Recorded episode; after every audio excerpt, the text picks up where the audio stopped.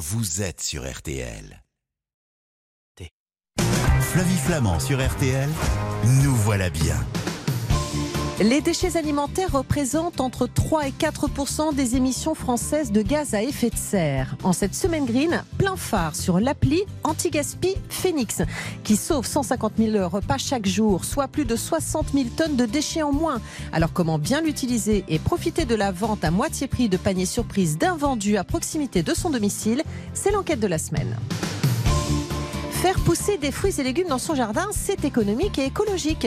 Opter pour un potager en permaculture, eh bien, c'est faire le choix d'une agriculture plus respectueuse de l'environnement qui exclut le labourage de la terre et l'utilisation d'insecticides, de fongicides et d'herbicides. On va tout vous raconter. Alors, comment devenir un acteur principal de la révolution verte dans son jardin? C'est la question de la semaine bons ustensiles, repas sans cuisson, quelles sont les recettes green les plus savoureuses et les astuces à mettre en place dans sa cuisine pour consommer moins d'énergie et diminuer notre empreinte écolo? Eh bien, ce sont les recettes de la semaine.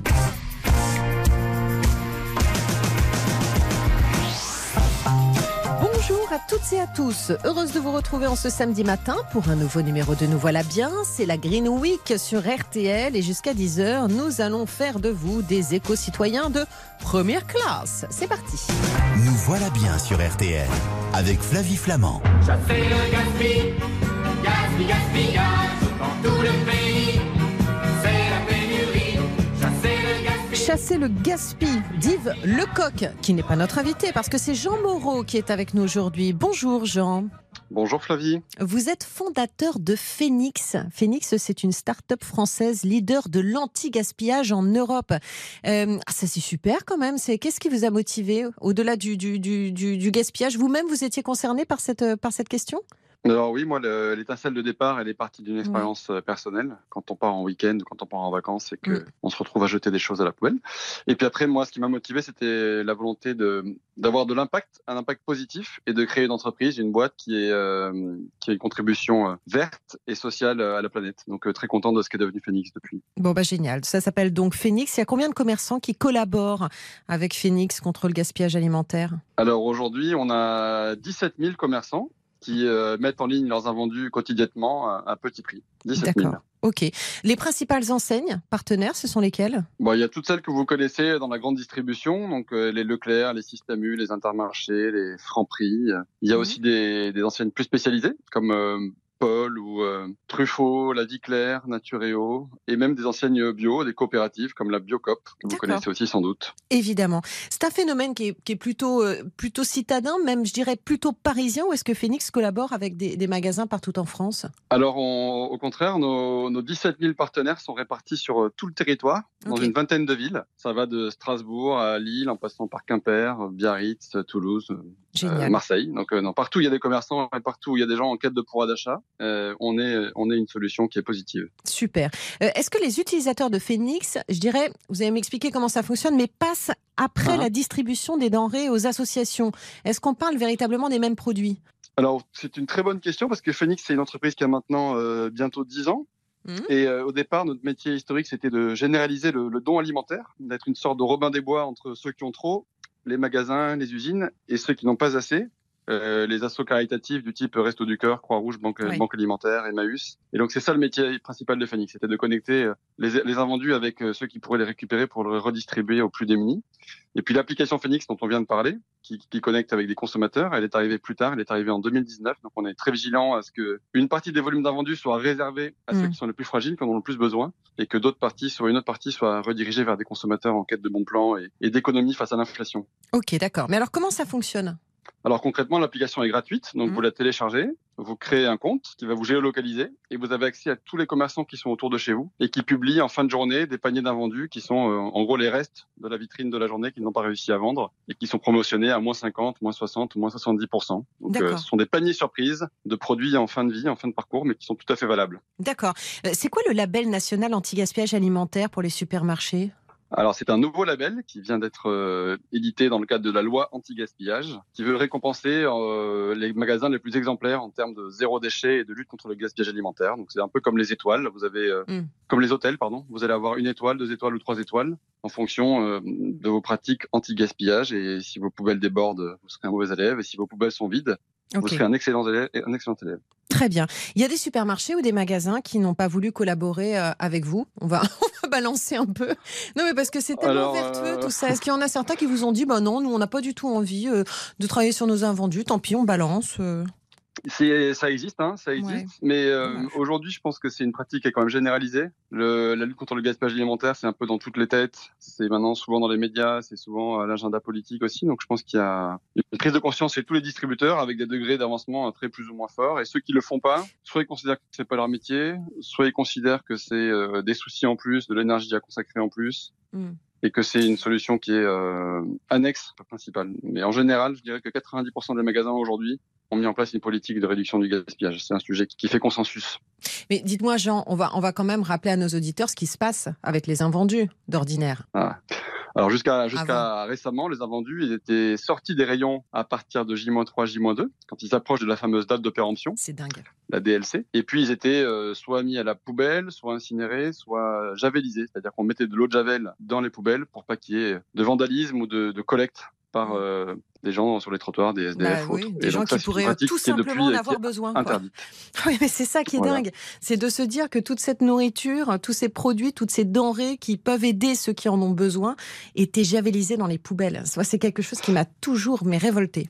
Bah, D'autant plus avec le contexte inflationniste oh. qu'on connaît tous. Bien où, sûr. Où on a un prix du litre à, plus de 2 euros et où euh, Mm. Tout augmente, l'électricité, le gaz. Là, la bonne nouvelle, c'est qu'avec l'anti-gaspi, on peut sauver de l'argent sur son budget alimentation. Mais évidemment, on se retrouve dans un instant. Plein de questions encore à vous poser. Ça s'appelle donc Phoenix. Ça s'écrit P-H-E-N-I. X. Jean Moreau est notre invité pour nous aider justement euh, euh, à, mieux consommer et à moins euh, gaspiller. Et puis Pierre Nesman nous rejoindra tout à l'heure parce qu'il va nous parler de la permaculture. Vous allez voir, c'est tout bête à faire. On peut le faire chez soi et ça peut changer les choses. Et puis Sonia Esguignan, notre cuisinière préférée, sera là en fin d'émission. À tout de suite. Flavie Flamand sur RTL, nous voilà bien. Jusqu'à 10h sur RTL, nous voilà bien avec Flavie Flamand. Enfin, s'il n'y avait que Flavie Flamand le samedi matin, ce serait dommage quand même, parce que mes invités sont là pour vous aider à mieux vivre, à mieux consommer, à moins gaspiller dans le cadre de la semaine green sur RTL. Euh, Pierre Nesman nous rejoint dans un instant pour nous parler euh, donc de la permaculture. Sonia Esgulian va revenir dans cette émission avec plein de super recettes. On va se régaler. Mais pour l'heure, euh, on écoute Jean Moreau, fondateur de l'application Phoenix.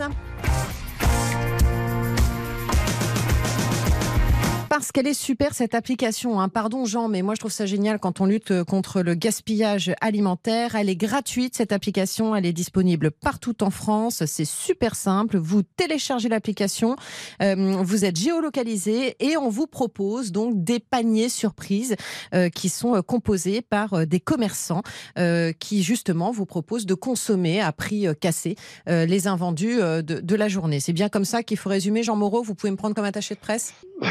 exactement comme ça, c'est très clair. Merci pour ce résumé. Eh bien voilà, écoutez, en tout cas, nous, on trouve ça euh, vraiment génial. Alors, on va revenir sur nos paniers surprises d'une façon très euh, concrète. Hein.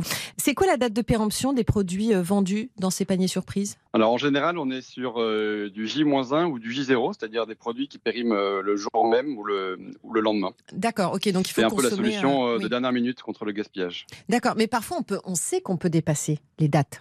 Oui, tout à fait. Alors si on, si on congèle les produits, évidemment, si on les transforme, qu'on les cuisine, on peut leur redonner plusieurs jours de date. Et puis même la date de péremption, c'est parfois à consommer de préférence avant le. Donc comme son nom l'indique, c'est plutôt une suggestion. Ça ne veut pas dire que c'est que c'est mauvais derrière. D'ailleurs, les Anglais disent plutôt l'inverse. Ils disent best before, ce qui est la version positive, verre à moitié plein, alors que les Français voient plutôt le, verre à moitié vide. Très bien. L'économie réalisée par le consommateur en achetant euh, un panier? Alors le prix du panier, il est en général, euh, la valeur cible, c'est 15 euros, qui est vendu à 5 euros. Donc mmh. déjà par panier, on économise 10 euros, ce qui est significatif. Et quand on fait 2, 3, 4 achats par semaine de façon récurrente, on peut sauver environ 250 euh, euros par mois et par personne. Ah ouais. Donc euh, quasiment 2500 euros à l'année. Ça ah. fait une belle économie, presque un, 13e mois ou un 14e mois. Ah mais c'est super. À quel moment de la journée je, je dois passer ma, ma commande? À quel moment les invendus sont-ils disponibles? C'est plutôt fin de journée? Alors, les commandes peuvent être passées euh, dans la journée et en général, les retraits de commandes se font euh, voilà, quelques, mmh. quelques minutes, quelques heures avant la fermeture du magasin, puisque mmh. par principe, ce sont les restes de la journée. Ce qui n'a pas été vendu au prix fort, c'est bradé en, en, last minute, euh, en une demi-heure ou trois quarts d'heure avant la fermeture du magasin.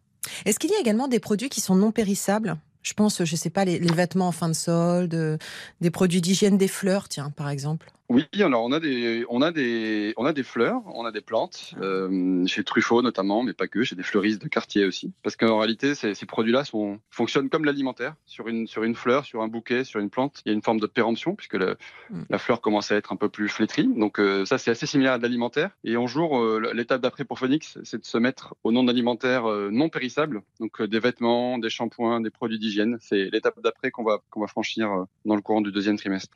Combien de tonnes de déchets sont quotidiennement grâce à, grâce à votre appli Alors nous, on a sauve environ 75 000 tonnes de nourriture euh, chaque, euh, chaque année. C'est quand même euh, colossal. Et en, en, équivalent repas, on a sauvé 62 millions de repas sur 2022. C'est notre impact dont on est très fier chez Phoenix. Et, et au quotidien, c'est 150 000 repas qu'on sauve de la poubelle et qu'on redistribue soit de sous caritative, soit sur l'application euh, pour les consommateurs en quête de pouvoir d'achat face à l'inflation. Donc euh, voilà, c'est ça qui fait que Phoenix est un, un animal hybride. On est une entreprise qui est profitable, qui gagne de l'argent, mais qui a un impact social et environnemental qui est, qui est très fort et qui nous rend super fiers et qui me donne un, un surplus de motivation et un peu euh, de feu sacré pour, pour venir bosser tous les jours quotidien. Génial. Eh ben, vous savez quoi, c'est très communicatif. Bravo euh, et merci beaucoup Jean Moreau eh d'avoir accepté euh, notre invitation. Phoenix, P-H-E-N-I-X.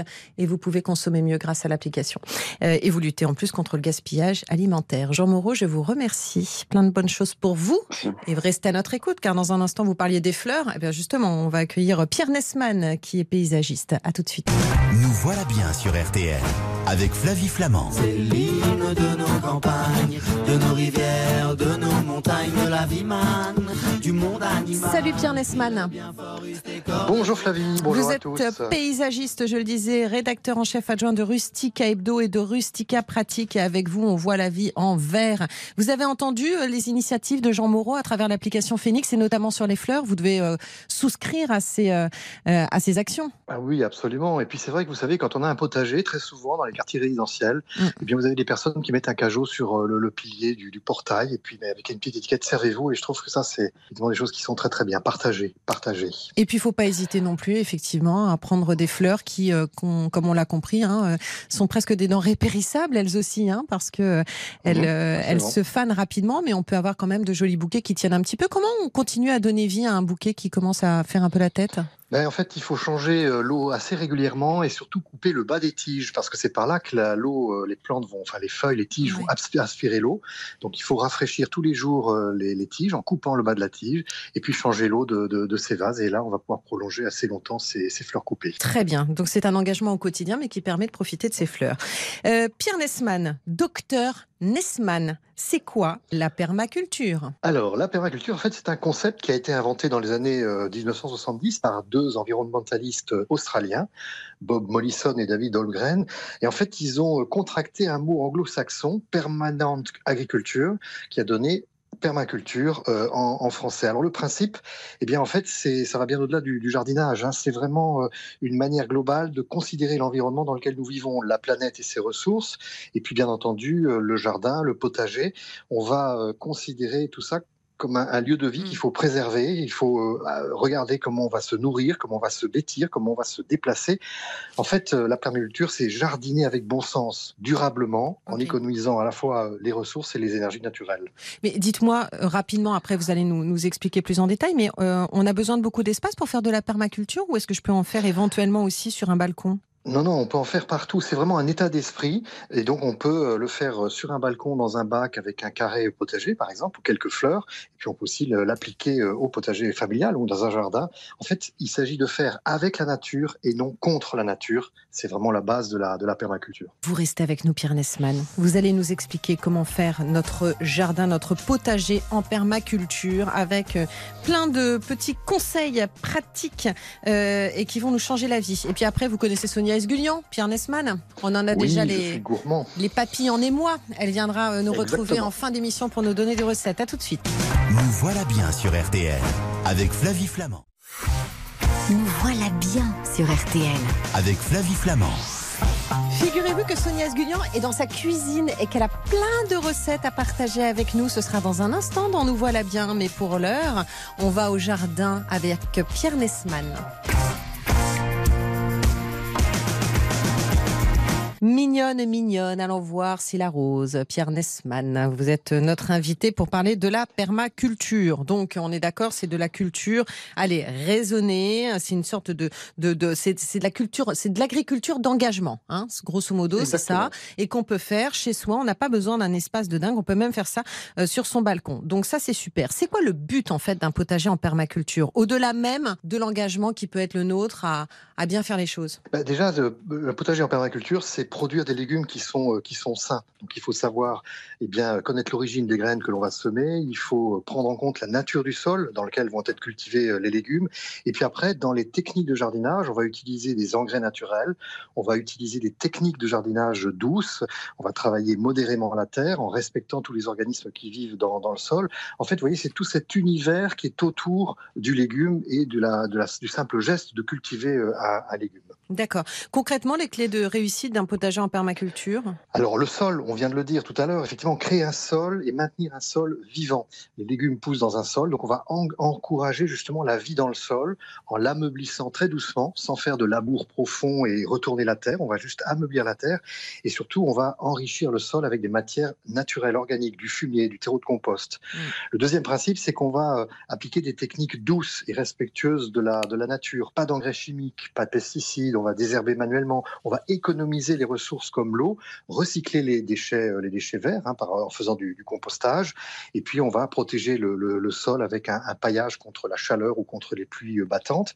Et puis enfin, dernier point, au potager, on va utiliser, on va cultiver les légumes avec bon sens, on va adapter les variétés à sa région, à la terre de son jardin, on va peut-être privilégier des graines bio, on va peut-être produire soi-même des, des plants bio, et puis évidemment, on va prendre en compte tout l'écosystème qu'il y a autour euh, du potager, c'est-à-dire les insectes pollinisateurs, par exemple, mais aussi toute la faune qu'on dit auxiliaire au jardinier, les oiseaux, les hérissons, coccinelles, qui vont aider le jardinier à jardiner de manière naturelle. Alors justement, Pierre, quels sont les légumes et les plantes que l'on peut associer entre eux en permaculture? C'est quoi le, bon voisinage, je dirais, les lovers du, potager? Alors c'est vrai qu'il y a des légumes qui aiment bien vivre avec d'autres légumes, qui vont s'entraider. Le mm. principe, c'est que certains légumes ont des odeurs qui sont assez, euh, assez fortes et qui vont incommoder les ravageurs et les parasites de leurs voisins. Par exemple, le céleri dégage une odeur qui est très épicée, qui va faire fuir la pyrite du chou. Vous avez le chou lui-même, il va être protégé de la pyrite parce qu'à côté, vous aurez planté des tomates. Et les tomates, elles ont euh, une odeur très très particulière. Toute la famille des oignons, les oignons, euh, les aliacées, les poireaux, les l'ail, les chalottes, ils possèdent des composants euh, organosulfurés qui ont une action qui est très efficace contre certains parasites, déjà les leurs, mais aussi les parasites qui vont s'attaquer aux fèves, aux asperges ou, aux petits pois. Et puis enfin, la carotte, on la connaît, elle a une odeur de feuillage assez particulier qui va éloigner la mouche du poireau. Donc vous voyez, on a intérêt à les cultiver ensemble. C'est quoi la mouche du poireau? C'est une petite mouche qui va pondre dans, les, dans le fût ah. du poireau, hein, dans la tige du poireau, et du coup, le poireau va être véreux, et donc il est assez euh, impropre à la consommation. Ah ouais, d'accord, ok. Donc c'est la carotte qui va, en mettant des carottes à côté des poireaux. Euh, exactement. On va, en mettant les carottes qui ont une odeur très forte, et eh bien on va éloigner la mouche de la carotte, hein, qui est un petit papillon qui va, euh, qui va, qui va redouter cette, cette présence de carotte. Je trouve ça joli. Non, mais c'est vrai, je trouve ça hyper joli. Ça fait vraiment partie des histoires du potager. Il y a des fleurs aussi qui sont utiles et bénéfiques à des légumes? Absolument, oui. La, la, fleur la plus connue, c'est l'œillet d'Inde. Ah, l'œillet d'Inde, en fait, c'est une. Ah voilà. Ah ben vous avez tout à fait raison. Effectivement, il détient dans une dans, dans ses feuilles, dans ses organes, une substance très odorante, mm. malodorante pour certains. Eh bien, savez-vous que certains parasites, des insectes et notamment des vers du sol, eh bien redoutent cette odeur et du coup, en mettant des tagettes parmi ces tomates, parmi ces carottes, eh bien, on va éloigner les parasites des tomates et des carottes. Génial. Comment je prépare mon terrain pour le rendre bien fertile? Alors, pas de labour, on l'a dit tout à l'heure. ne surtout pas retourner la terre, tout en douceur. Pourquoi? Parce que quand vous retournez la terre, eh bien, tous les organismes qui vivent dans le sol, les mycorhizes, les bactéries, les carabes, les vers de terre, ben, vous allez les perturber dans leur développement. Donc, on va aérer la terre avec ce qu'on appelle la grelinette. C'est une fourche écologique qui va juste mmh. décompacter la terre et non pas la retourner. Et puis ensuite, on va la rendre beaucoup plus fertile en mettant euh, des engrais euh, d'origine naturelle, euh, du fumier, du compost, de la corne broyée, surtout des, éléments qui vont nourrir tous ces micro-organismes qui sont dans le, dans le sol. Et dites-moi, je peux arroser avec les eaux de pluie aussi? Ça, c'est une bonne idée. Oui, C'est une très bonne idée. Et alors, si vous voulez faire des économies, Mm. euh, eh bien, vous allez pouvoir récupérer l'eau de pluie qui tombe sur vos toits. Vous savez qu'en France, on peut fournir environ 600 litres par mètre carré par an. Donc, c'est énorme. Donc, si vous avez un garage, si vous avez un petit appentis au fond du jardin, eh bien, c'est intéressant de relier les descentes d'eau pluviale à une citerne de 200 à 800 litres pour pouvoir récupérer l'eau que vous allez ensuite utiliser au potager ou dans votre jardin. On peut récupérer les graines de ces légumes pour l'année suivante? Oui, c'est tout à fait possible. Mais alors, attention, il y a une petite subtilité. Mhm. C'est-à-dire quand vous achetez des graines qui sont dites F1, qui portent la mention F1, eh bien ce sont des graines qui ne sont pas reproductibles. Donc celles-ci, malheureusement, vous allez pouvoir les ressemer, mais vous n'êtes absolument pas sûr du résultat que vous allez avoir. Il faut vraiment utiliser des graines euh, classiques, alors des graines qu'on trouve chez les marchands greniers, mais qui n'ont pas cette mention-là. Et là, vous allez pouvoir les récupérer. Donc en fait, ce qu'il faut faire, c'est laisser monter à graines quelques légumes, des salades, des radis ou Mm. évidemment euh, les tomates. Vous allez récupérer les graines vous les faites sécher, vous les stockez à l'obscurité, au frais et au sec, et vous pourrez les ressemer l'année suivante. Pierre Nesman, je vous remercie pour toutes ces informations ce matin dans Nous Voilà Bien. Merci Flavie. Je vous embrasse et je rappelle que euh, vous signez un livre qui s'appelle Le potager de père en fils avec cette notion de transmission. Donc c'est super, c'est aux éditions de La Chaugne-Yesley. À très bientôt Pierre Nesman. À bientôt Flavie, bonne journée. Nous voilà bien sur RTL avec Flavie Flamand. La plat qui se mange froid et tu vas te glacer des froids en constatant. Alors je me demandais pourquoi on entendait Lio. Parce que la vengeance est un plat qui se mange froid. Bonjour Sonia Esgulian. Bonjour Flavie. Soyez la bienvenue sur RTL, ma chère Sonia. Vous avez entendu Pierre Nesman il y a un instant qui nous parlait euh, des, des graines? Oui. Très bien. En tout cas, nous, on n'était pas partis avec vous pour parler de graines, mais plutôt de trucs et astuces pour être plus écolo derrière les fourneaux.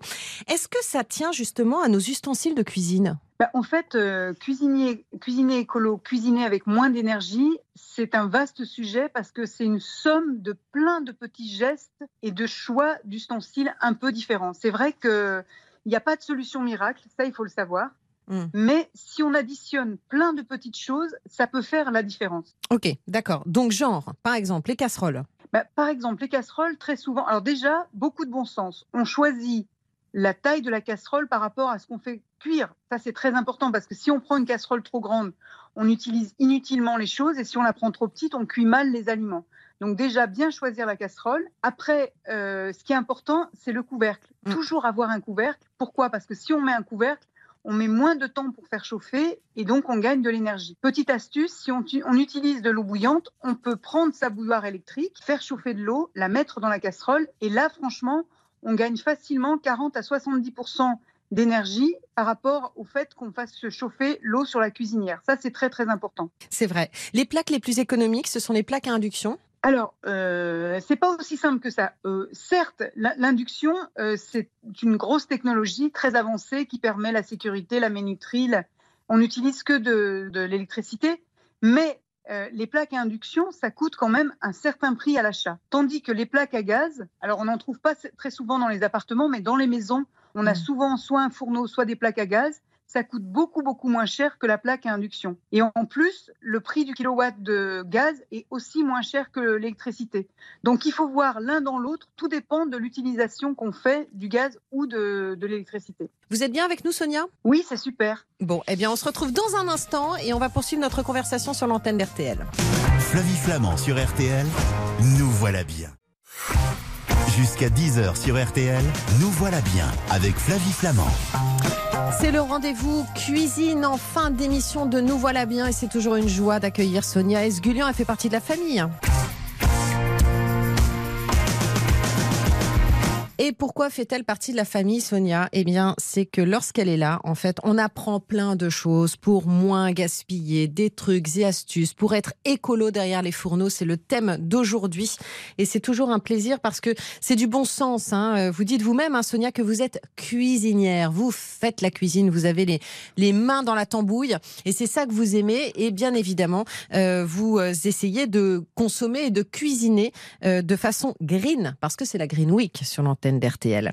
Euh, on a compris que les casseroles, il faut les optimiser. Il ne faut pas avoir des casseroles trop grandes, il faut utiliser le couvercle et on peut aussi faire des économies d'énergie en faisant bouillir son eau d'abord euh, dans une bouilloire pour ensuite la mettre dans la casserole. On gagne du temps et on économise de l'énergie. Euh, je pensais à des ustensiles aussi qu'on peut avoir en cuisine, type autocuiseur et, d'autres ustensiles qu'on peut nous proposer. Qu'est-ce qui est bon finalement pour avoir une cuisine verte? Alors en fait, il y a l'autocuiseur, c'est vraiment top parce qu'on va gagner de l'énergie. Ça cuit extrêmement vite. Moi, j'avoue que je ne suis pas une grande fan de, de la cocotte minute parce que souvent, il faut fermer la casserole et on ne peut pas regarder ce qu'il y a à l'intérieur. Donc, Ouais. ça me gêne un petit peu. Je n'utilise pas l'autocuiseur. En revanche, il y a deux ustensiles que j'utilise énormément. C'est la cuisson vapeur. Alors, on peut avoir un ustensile électrique avec plusieurs plateaux vapeur ou alors tout simplement Mm. les petits plateaux en bambou euh, asiatique dans lequel on peut faire cuire euh, des aliments. C'est extrêmement simple. On pose ça sur une casserole, Mm. on met ses aliments à l'intérieur et c'est très très pratique. Et la deuxième casserole que je trouve extrêmement écologique, c'est la casserole en fonte. Pourquoi? Parce que les cocottes en fonte, elles vont garder la chaleur très très longtemps. Et donc, on peut se permettre d'éteindre euh, le feu sous la casserole et de laisser en fait la cuisson se terminer à couvert par inertie pendant Mm. de longues minutes. Quand je dis de longues minutes, ça peut, on peut laisser jusqu'à 20-30 minutes le temps que la, la température baisse et ça finit de cuire certains aliments. Donc c'est un, un- un ustensile très pratique et vraiment euh, intéressant pour, euh, pour cuisiner écolo. Euh, Comment je décongèle un plat de façon écolo, Sonia? Alors, si on est très très très prévoyant, la veille, on va le mettre dans le réfrigérateur et on le laisse décongeler tout doucement. Ça c'est top. Comme ça, on n'a rien à faire, on a juste à sortir. Mais évidemment, on n'est jamais prévoyant, on a toujours des imprévus. Donc, ce qu'il faut, c'est surtout éviter de passer euh, l'aliment sur de l'eau chaude. Ça, c'est vraiment la très très mauvaise idée. Ça abîme l'ingrédient et en plus, ce n'est pas top au niveau hygiénique. Si l'ingrédient est bien bien fermé dans un sac euh, hermétique, euh, un sac plastique, on peut plonger cet ingrédient dans de l'eau froide, dans un saladier d'eau froide. Comme ça, ça, ça va le décongeler plus rapidement que si on le laissait comme ça à l'air libre, mais sans abîmer le. Alors, on peut aussi utiliser le micro-ondes, mais ça, ça altère les qualités de- le- Mm. organoleptiques de l'aliment. Donc ça, c'est selon, euh, selon ce qu'on veut. Et je pense que si déjà on trempe l'aliment dans le sac plastique, dans un grand saladier d'eau froide, ça, ça- c'est assez efficace. Le lave-vaisselle, c'est écolo ou pas? Ah bah oui, ah oui non, le lave-vaisselle, ça c'est le truc magique. Alors à condition évidemment qu'on lance le lave-vaisselle quand il est plein. On peut pas mettre euh, trois petits trucs et on lance le lave-vaisselle. Mais le lave-vaisselle, en fait, si on lave à la main, on, on va utiliser près de 50 litres, je crois, et si on lave avec le lave-vaisselle, c'est à peine 12 litres ou 13 litres de mémoire. C'est quelque chose d'impressionnant le, le rapport entre les deux. Ah oui. Et si possible, on utilise un détergent sans phosphate. Ça, c'est encore mieux pour l'aspect écologique euh, des Mm. choses. C'est bien parce qu'en fait, on, on est en train de battre en brèche des idées reçues. hein. Certains pensent que c'est plus écolo de faire la vaisselle à la main, alors qu'en fait, en réalité, le lave-vaisselle est un produit magique pour faire des économies. Bon, on y va sur des idées de recettes là, parce que c'est ce qu'attendent aussi nos auditeurs.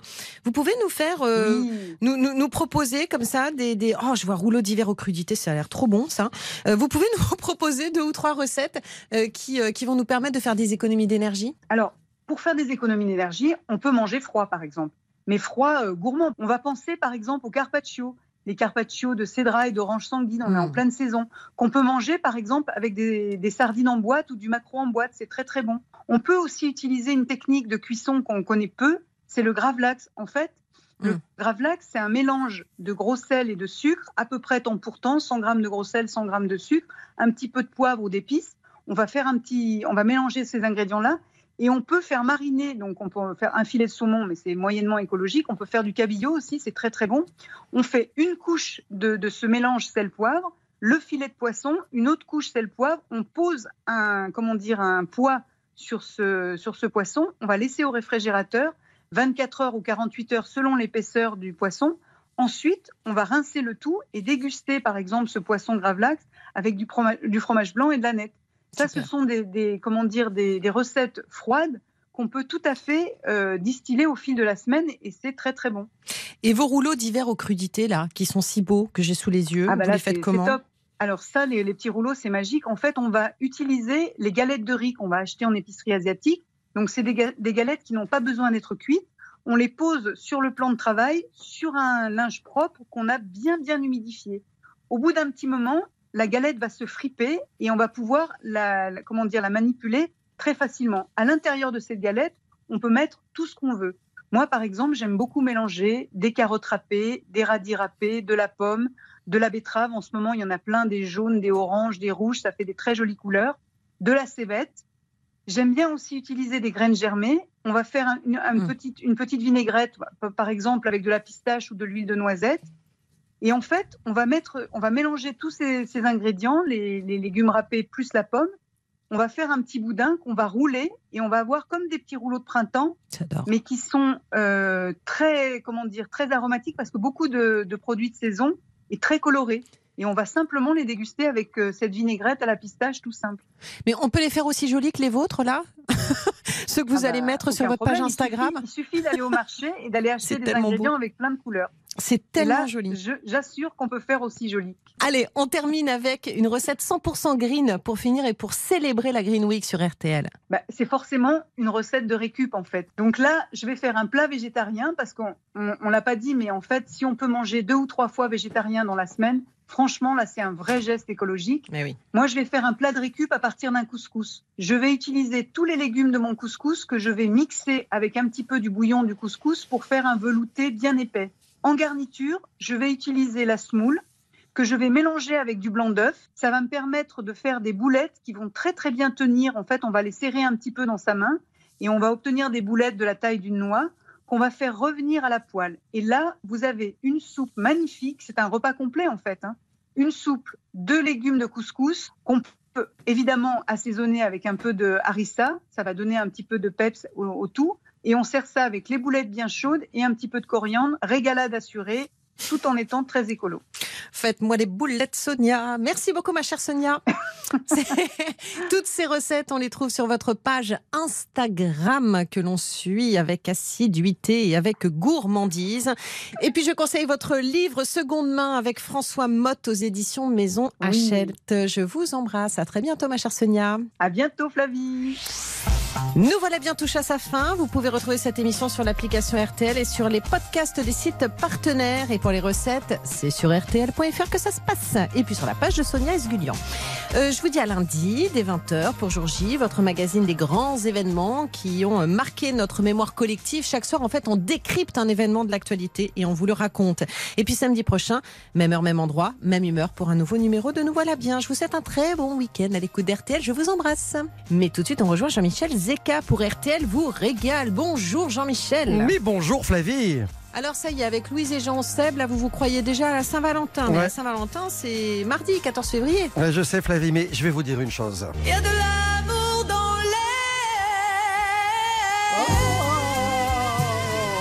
Voilà, je pense que je vous ai tout dit. Je vous embrasse. Et vive l'amour RTL vous régale, placé sous le signe de l'amour. C'est juste après le journal de 10h. À tout de suite, Jean-Michel.